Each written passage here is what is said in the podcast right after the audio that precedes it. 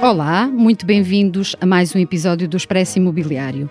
Eu sou a Maribela Freitas e comigo tenho hoje em estúdio Pedro Figueiras, responsável pela área de Logística e Indústria da consultora imobiliária Sáviles Portugal. Seja muito bem-vindo. Obrigado, boa tarde. Hoje vamos conversar sobre logística, um segmento do setor imobiliário que ficou a ganhar com a pandemia. Em Portugal, esta área apresenta atualmente bastante dinamismo. Vamos conhecer de perto o seu funcionamento, projetos novos e tendências. Este podcast é patrocinado pela APPI, Associação Portuguesa de Promotores e Investidores Imobiliários, e pela Vitória Seguros, um podcast de especialistas, feito por especialistas e fundamental para todos os que se interessam pelo setor imobiliário. Acompanhe as mais recentes novidades, temas e tendências daquele que é um dos setores mais relevantes da economia portuguesa. Pedro, queria começar por perguntar se o setor da logística foi um dos segmentos do mercado imobiliário que ficou a ganhar com a pandemia. E se sim, de que forma é que ficou a ganhar com esse acontecimento tão uh, difícil que foi nas nossas vidas? Um, sim, sem dúvida. Eu, eu, eu, às vezes prefiro uh, não utilizar a palavra ficar a ganhar, mas uh, um, passar para, para a ribalta. Ou seja, um, era um, um, segmento dentro do, do, do, imobiliário um bocadinho uh, um, esquecido ou preterido por outros, e, e, a pandemia deixou muito clara a importância da, da, infraestrutura logística e de todo o supply chain. E isto fez com que a, a, grande parte dos investidores institucionais que habitualmente não olhavam para o segmento... Que não investiam nessa área. Precisamente, uhum. e portanto que já o faziam, escritórios, hospitality, retalho, uh, que passaram a olhar porque perceberam a preponderância também deste segmento no nosso mundo. Mas o que é que aconteceu com a pandemia? De repente começamos, as empresas começaram a ter uh, mais necessidade de espaços de armazenamento, não é? O que é explosão do comércio eletrónico? Uh, o, o que é que aconteceu aí de diferente que fez essa mudança de paradigma? Um, há aqui vários fatores que, que o, o, Covid foi um catalisador, na verdade, mas na, a montante já havia fatores que contribuíam para isto. Ou então seja, então explica lá. Nós, na última década e meia, praticamente não tivemos promoção de logística em Portugal. E porquê? Okay uh, fruto da grande crise financeira, o nosso bailout, e portanto o mercado deprimiu brutalmente e em termos de investimento também não existiu. Os principais promotores que operavam no, no mercado português uh, desapareceram e o espaço que existia foi sendo suficiente, embora ainda envelhecendo. E portanto, com o retomar do mercado, que isto dá os seus primeiros passos 2017, 2018, 2019, isto exatamente pré-Covid, é quando vemos os primeiros promotores uh, que essencialmente tinham uma área de atuação global ou europeu a querer entrar em Portugal. Alguns entraram mesmo nessa época a promover um novo produto. Produto mais moderno, produto mais eficiente. Mais tecnológico também, não é? Que é uma tendência que também começa a surgir nesta área espaços mais tecnológicos. Tal e qual, e preparado, preparado para isso e para a vaga de automação que, que aí vem, uh, que um espaço com 30 anos, com 20 anos, não, não está preparado e os principais armazéns em Portugal têm este tipo de idade, ao mesmo tempo que o mercado ocupacional, portanto, os operadores precisam de mais espaço. O Covid vem acelerar isto de duas formas. Uma, é necessário mais estoque, e vimos as rupturas de estoque que tivemos nas prateleiras, em, em quase todos os setores. Para não isso era porque nós não tínhamos espaço okay. de armazenamento, é isso? Em parte também. Aqui tinha que ver com a cadeia de abastecimento, mas uhum. a forma de ultrapassar isto, e, e, os operadores mudaram de um, de um modelo de just-in-time para just-in-case, e o just-in-case é mais estoque. Mais estoque, precisamos de mais área, inevitavelmente. Por outro lado, temos o fator que referiu bem do e-commerce. O e-commerce ao comércio eletrónico em português. Ao comércio eletrónico, desculpem, perdoem-me. uh, e, e, portanto, o, o, o, comércio eletrónico, o que é que cresce, já crescia rápido, cresce ainda mais rápido, todo, todos vimos isso, isso na pandemia. estamos só a falar em Portugal, lá fora deve ter sido mais ainda, certo? Foi, foi uma tendência idêntica com uma diferença. Um, os países do sul da Europa são os que têm a menor penetração de e-commerce. Uhum. Portanto, uh, uh, aceleraram uh, da, mes da, mesma forma como os outros também, também aceleraram. Todos adotaram mais, mais e-commerce. E a verdade é que o e-commerce obriga a mais infraestrutura logística. Porquê? Uma loja está limitada à prateleira. num website tem que, tem que ter mais oferta. O roteirista tem que ter mais oferta, faz, faz parte, por um lado. Por outro lado, tem uma logística inversa. Okay? Isto faz com que há uma, uma métrica indicadora disto que é por cada metro quadrado que necessitamos de logística para a venda em loja, isto multiplica quase por 3 para a venda online. Ok? Ok. E, portanto, estes dois fatores em conjunto, de facto, puxaram por este mercado ocupacional e eu diria que hoje ainda vivemos mais um. Qual é? Que é a inflação. Então explique lá, como é que a inflação mexe aqui com a logística? Porquê? Um, nós continuamos com algumas dificuldades nas cadeias de abastecimento, a inflação faz subir os preços, qual é a forma de conseguir comprar com preços, com preços controlados? É maior quantidade. E não só é, compra hoje aquilo que vai vender mais à frente. Okay? E, portanto, todas as empresas estão a comprar, imagine um exemplo prático, uma obra que tem que fazer. Se fechar hoje o contrato, muito provavelmente o seu empreiteiro vai comprar os materiais todos hoje, ao preço de hoje que foi o que acordou consigo, não correndo o risco à frente. E isto faz com que toda a cadeia logística precise de os guardar, porque eles vão ser precisos ao longo do, do ao longo do próximo ano, dos próximos dois anos. Não, é? não nos lembrávamos desse impacto direto que a logística pode ter na nossa vida do dia a dia, pode mexer com os preços que pagamos, pagamos pelos bens, não é verdade? Sem dúvida, sem dúvida. Okay? Faz parte do, do, Não é só o, o, os materiais que, que, se utiliza e os meios que se utiliza para criar o produto, mas o, a forma do produto chegar ao consumidor e a casa do consumidor, naturalmente também impacta o, o custo que pagamos pelo, pelo que consumimos. Mas a pandemia também mexeu aí com as unidades de, de, de, média ou pequena dimensão mais perto das cidades, lá está também muito impulsionadas pelo e-commerce, que era uma coisa que se falava muito de tendência, mas que em Portugal se via pouco e que a pandemia também fez surgir aqui, certo? Precisamente, ou seja, e creio que aqui refere-se às Até unidades... há um, um, nome em inglês, last mile, não last é? Não erro. São, são as unidades de, de, de, última milha que cumprem a missão de levar o último ponto do produto até chegar à mão, à mão do consumidor. Obviamente que se o e-commerce sobe, se nós cada vez, cada vez mais recebemos o produto em casa ou até no escritório?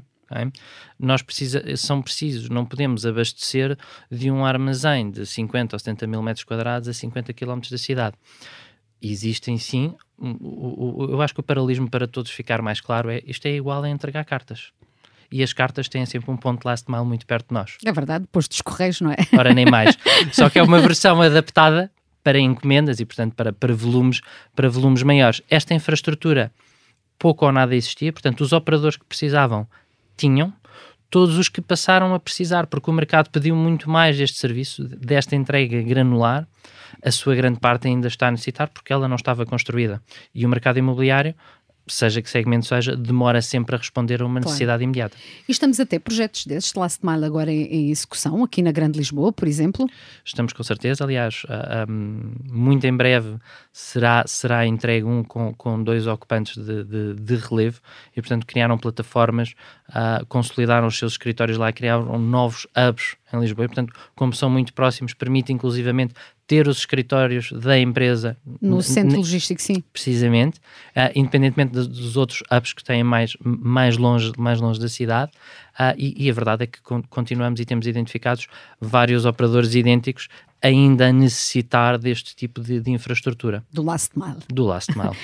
Mas explique-me aqui de que forma é que esta área tem crescido em Portugal, pelo menos com os players de mercado, players não, com, os, com quem trabalha neste mercado. Uh, têm dito que realmente a logística aqui há 10 anos era uma coisa e agora é outra. É um setor que tem, muito, que tem crescido muito. Mas que, que crescimento é que temos assistido, por exemplo, nos últimos 5 anos? A nível de procura, disponibilidade de espaços e até de valores de renda, que quando sei aumentaram bastante.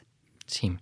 Eu gosto de, de ilustrar isso com, com a dimensão dos números. Força! É uh, Nós queremos sempre números. e penso que uh, 2020 tinha sido um, um, ano de recorde de absorção da última década e falávamos na ordem de grandeza dos 220 mil metros quadrados. Okay? 2021 foram 700 mil. Bem, é uma diferença muito grande, não é? 2022 foram meio milhão e esta diferença é explicada pelo produto novo que entrou no mercado, ou seja, os 200 mil metros quadrados de projetos que foram entregues em 21 explicam a diferença entre um ano e o outro. Porque houve aí, portanto, 20, depois houve um pico em 21, depois houve um crescimento em 2022. Exatamente. Sim. Porque não há produto. Certo. Estes 200 mil são exatamente essa diferença e vamos ver como termina este ano, pensando que no primeiro, o primeiro quarter deste ano, já só por si, passou a barreira dos 200 mil metros quadrados. O primeiro quarter... Primeiro trimestre, portanto. O primeiro trimestre. eu sei que nesta área se usa muito estrangeirismos, não, mas, mas vamos e, evitar. E nós somos uma empresa anglo-saxónica, portanto... Eu sei, eu estou a brincar consigo. Aliás, pronto, mas sim, eu sei, eu sei que sim, mas, mas vamos evitar. Portanto, o primeiro eu trimestre... Eu vou tentar, prometo. e, no, e, e, portanto, este primeiro trimestre, que, que tipicamente a nossa atividade, o, os últimos dois trimestres e o último são francamente os mais fortes, ah, isto parece-nos bastante prometedor. E leva-me a responder à segunda parte da pergunta, que é a disponibilidade. A disponibilidade, claro. às rendas. Na disponibilidade, ah, imagino que é um operador logístico e que chega junto à nossa equipe e diz eu preciso de um armazém de 5 mil a 10 mil metros quadrados. Que em logística isto não é uma dimensão muito grande, Sim, claro. Não é, não é nada demais. Preciso de ocupar agora em setembro. E a resposta em Lisboa, no Porto, a resposta da nossa equipa vai ter que esperar pelo que se está a construir. E o que está a construir vai estar pronto quando? Em 2024, os primeiros. ok, então, então que impacto é que isso tem nas rendas, não é? Tem, Do pouco que há disponível. Tem um duplo, um duplo impacto, que é, por um lado, a, a, o existente, quando fica disponível, okay, ele raramente chega a vir ao mercado, raramente chega a ficar desocupado porque quando um contrato está a terminar e algum inquilino vai sair, vai, vai reajustar a sua operação, antes dele ficar desocupado, aquilo que temos visto nestes últimos dois anos é que ele é novamente ocupado. E, portanto, com níveis de renda um, superiores. E estes níveis de renda também, também são suportados por dois movimentos. Um, inflação. Claro. Okay? E, portanto, que, que, atualiza, que atualiza as rendas. E, por outro lado, o custo de reposição. Hoje em dia, o custo de construir é radicalmente diferente do que era em 2020. Muito mais caro, não é? E, portanto, tal e qual. É que não esquecemos disso, os, os, os, os espaços logísticos também têm que ser construídos, não é? Um... E, e, e, sofre o mesmo impacto de custos de construção que sofre uh, escritórios, residencial. Eu acho que para todos o residencial é mais, é, se calhar aqui é mais evidente. Se calhar também é, porque é aquele que é mais rentável para quem promove, não? E portanto, bom, não, eu, eu, eu, domino mais a logística do que os outros segmentos, portanto, diria que não. não... Mas, mas falava-me, mas voltando às rendas, então, pode-me fazer uma comparação, por exemplo, em 2020, aqui na Grande Lisboa, uh, quanto é que se pagava, qual é, ou, ou podemos ir pelo renda prime, portanto, e dizer-me também onde é que ela é, não é? Sim, e eu, eu vou-lhe dar aqui dois tipos de exemplos certo. diferentes um, que ilustram isto, que um, a, renda, a renda prime, daquilo que chamamos de, das, das, grandes caixas logística tradicional, um, seria algo como 4 euros.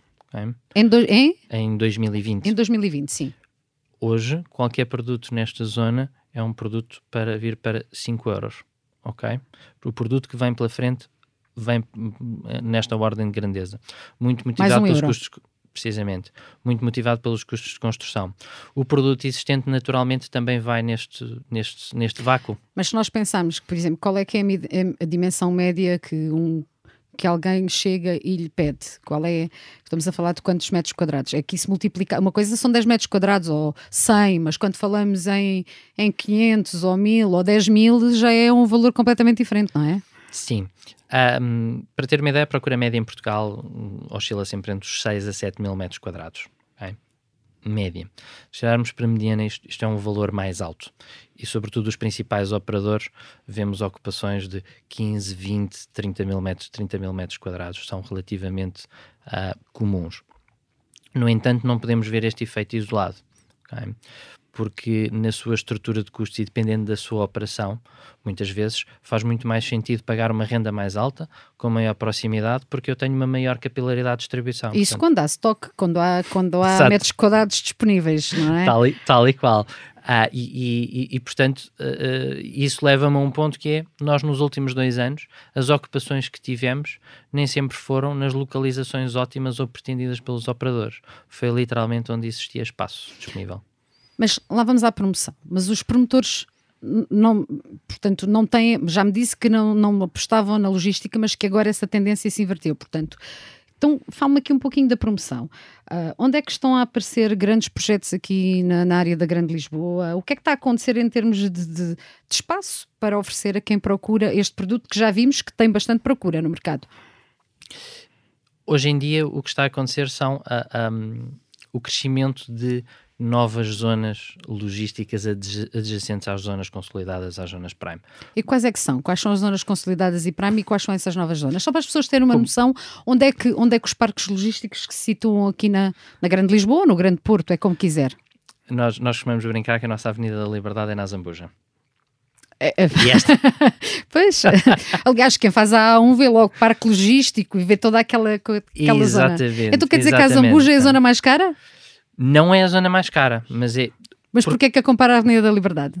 Porquê? Porque é, é, o, é o cluster da logística das, das grandes caixas. Se olharmos unitariamente ao mais caro, serão as localizações muito próximas de Lisboa. Lá está, para os last miles, para os cross-dockings, precisam de estar muito próximos. Uhum. E em que a terra concorre com outro uso alternativo, como escritórios, como retalho, como residencial, mas necessita desta proximidade. Claro. Portanto, naturalmente aqui o preço da logística tem que ser superior porque tem que competir com isto.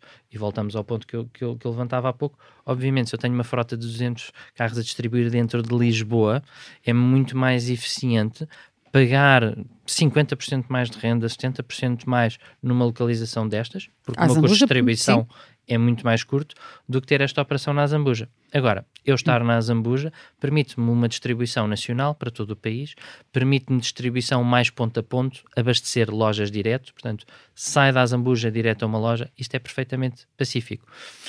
E esta é, é, a zona prime do que chamamos as grandes caixas, que são este tipo de operações, é o grosso da logística. São Há... parques de grande dimensão, é isso? Correto, correto parques de grande dimensão. Mas então estávamos a falar dos projetos que estão em curso, não é?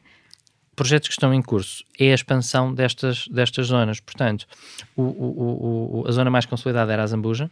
Vemos a zona da Castanheira do Ribateus a emergir como uma resposta também a isto, que já não há muito espaço de desenvolvimento uh, e aqui permite desenvolver parques com, com, com dimensão, com as exigências de acessibilidades que existem hoje em dia que é necessário ter uma saída direta da autostrada, com muita, muita proximidade, muito pouco trânsito, permite ter pés direitos maiores, que geram mais eficiência. Portanto, é, lá está a altura é, é, vive de volume, a logística, é, não é? É verdade, Portanto, é verdade, é verdade. Nós esquecemos disso, mas são construções completamente diferentes, não é? Precisamente, e, e, cada vez mais vemos, quanto mais automação tivermos, mais altura vamos, vamos ver nos edifícios de, de logística e mais eficientes serão as operações logísticas. E essas zonas ainda têm espaço onde, onde crescer?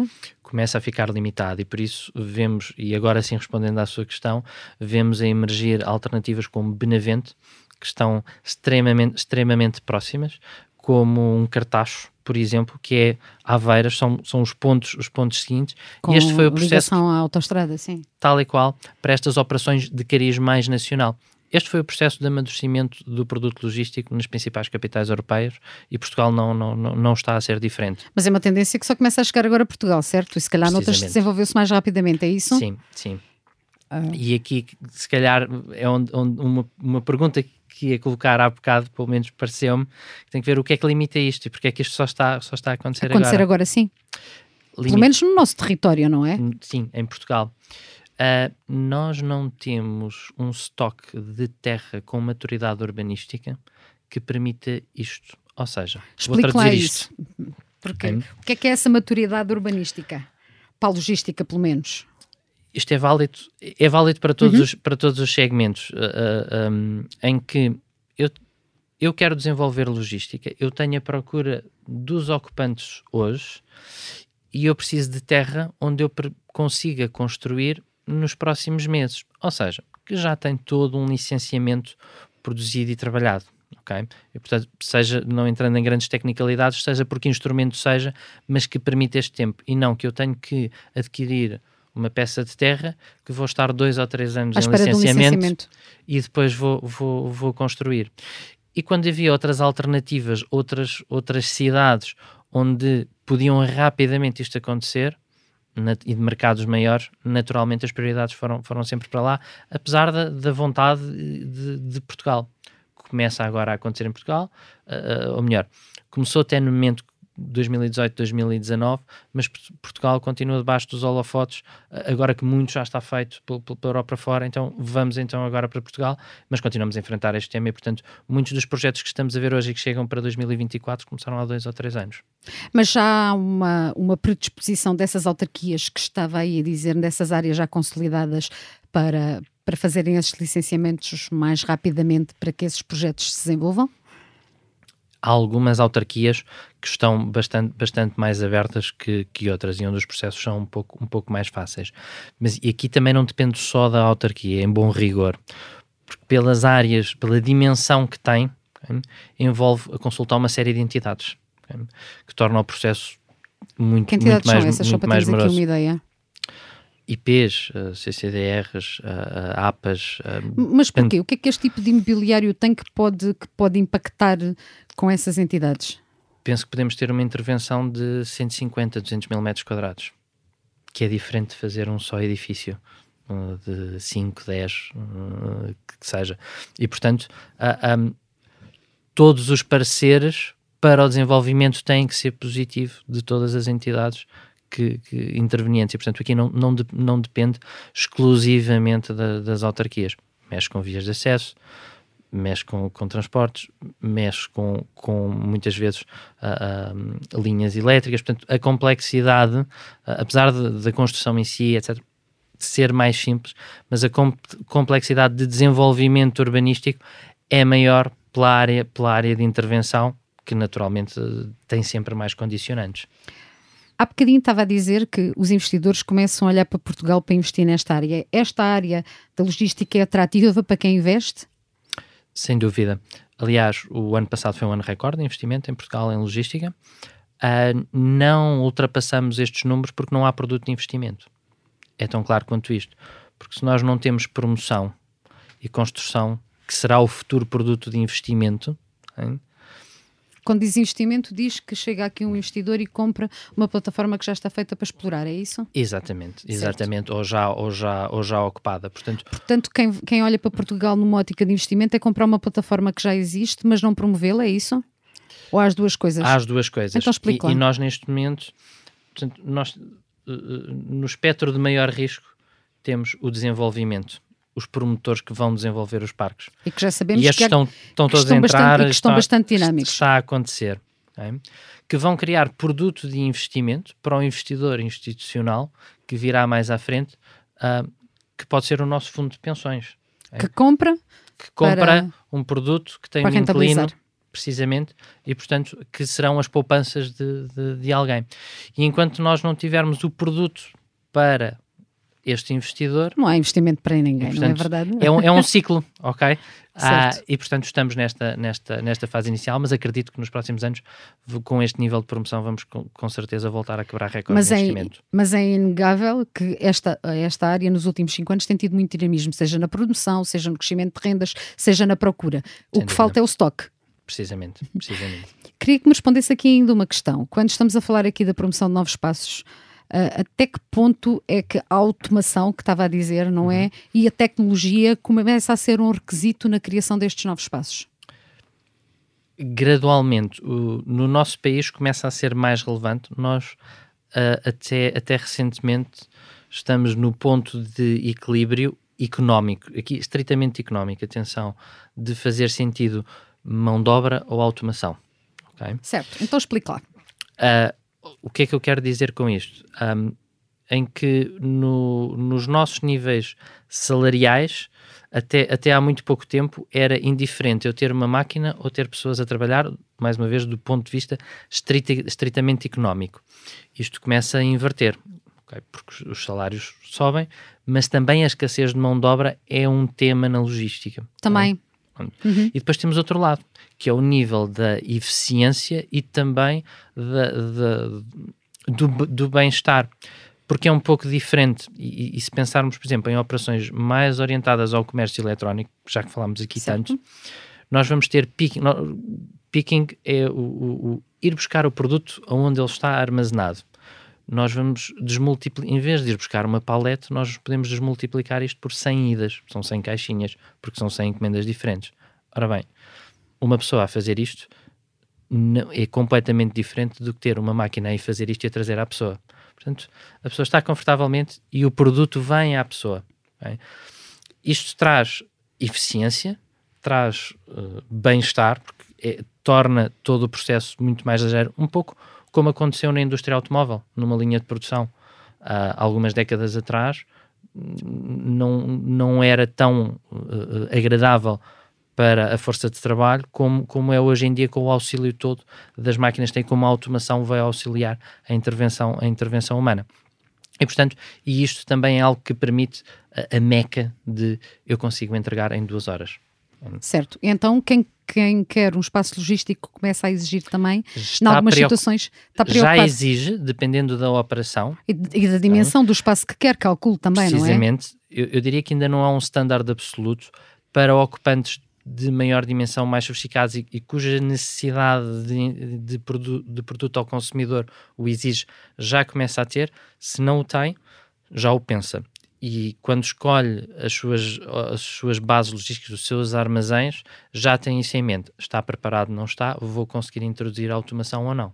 Então quem promove também já tem isso em linha de conta, é isso? Perfeitamente. Essa é uma tendência de futuro. Perfeitamente. Eu, eu quando vinha para aqui uh, recebi uma chamada, estávamos a, a, a, discutir um tema que é uh, se aquele, aquele projeto vai, de uma forma mais simples, a, a, a laje do armazém vai estar preparada para receber automação. Começa a ser uma preocupação, então. E já se promove considerando isso. Da mesma forma que, e permita-me introduzir aqui o, tema, sustentabilidade. Muito bem, então falo é. lá da sustentabilidade que está na ordem do dia cada vez mais. está, e, e, e, na logística um, está, está, cada vez, está cada vez mais quente. E, e a sustentabilidade, não só no sentido mais um, Falta-lhe o mais termo. comum, hein, que é associamos isto a, a, mais ecologia, etc. Uma menor pegada, sim. Ecológica, precisamente, mas também a quão nós já não podemos ter um armazém que no verão vai ser quente e no, verão, no, no inverno vai ser frio. E no inverno vai ser um congelador. Não. O armazém tem que ser confortável para as pessoas trabalharem. Okay? Obviamente é um must o tema da, da, ecologia, da pegada ecológica, portanto tem que ser super eficiente. E portanto estas duas coisas estão cada vez mais na ordem do dia. Voltando ao tema do investimento, o investidor institucional, maior parte não compra um produto que não tenha a certificação de ESG em como cumpre, cumpre estes critérios. Isso começa a ser também um critério aqui na logística. Perfeitamente, perfeitamente. Só para terminarmos, muito brevemente, uh, na sua perspectiva, como é que se vai comportar este mercado nos próximos anos? Eu acredito que este mercado vai sofrer um, uma renovação. Este é um processo que leva alguns anos. termino com o início da conversa, que foi o nosso parque logístico tem entre 20 a 30 anos na que sua me maioria. Isso no início, sim. Que tem menos de 10 metros de pé direito, que muitos não têm uma rede de sprinklers para um combate a incêndio, tem, tem outros sistemas mais que não eram mandatórios na altura. Atenção. Mas que agora são uma exigência, não é? E hoje são uma exigência absoluta que não têm uh, qualquer tipo de certificação e, mais uma vez, que podem ser um bocadinho quentes no verão e um bocadinho frios no, no inverno. é? Isso é um eufemismo, certo? E, portanto, não, nem todo. Há produto, há produto que, mesmo assim, já na altura foi muito bem pensado e, portanto, há, há, na altura estava à frente e não está assim tão obsoleto. Para terminar, e, portanto, é preciso renovar este parque. E são precisas localizações mais eficientes que às vezes poderão ser um bocadinho distantes. E portanto vamos ver esta reconversão no, no mercado. Por último, cada vez mais Portugal uh, se afirma e vemos operações logísticas europeias ou ibéricas a quererem olhar para Portugal, muito também por, por via de Sines, é certo, uh, mas cada vez estamos mais no mapa. Portanto, uh, é um conjunto dos dois, renovação do stock e um novo tipo de operações que vemos a acontecer no nosso mercado. Obrigada, Pedro. Terminamos assim o episódio 2, que contou com a edição e sonoplastia de Salomé Rita e João Ribeiro. Obrigado ao nosso convidado Pedro Figueiras por esta conversa. Obrigado. E muito obrigada a quem nos ouviu. Eu sou a Maribela Freitas e se tiver um tema que gostaria de ouvir aqui no Expresso Imobiliário, escreva-me para o e-mail mfreitas.externo.empresa.pt. Até para a semana.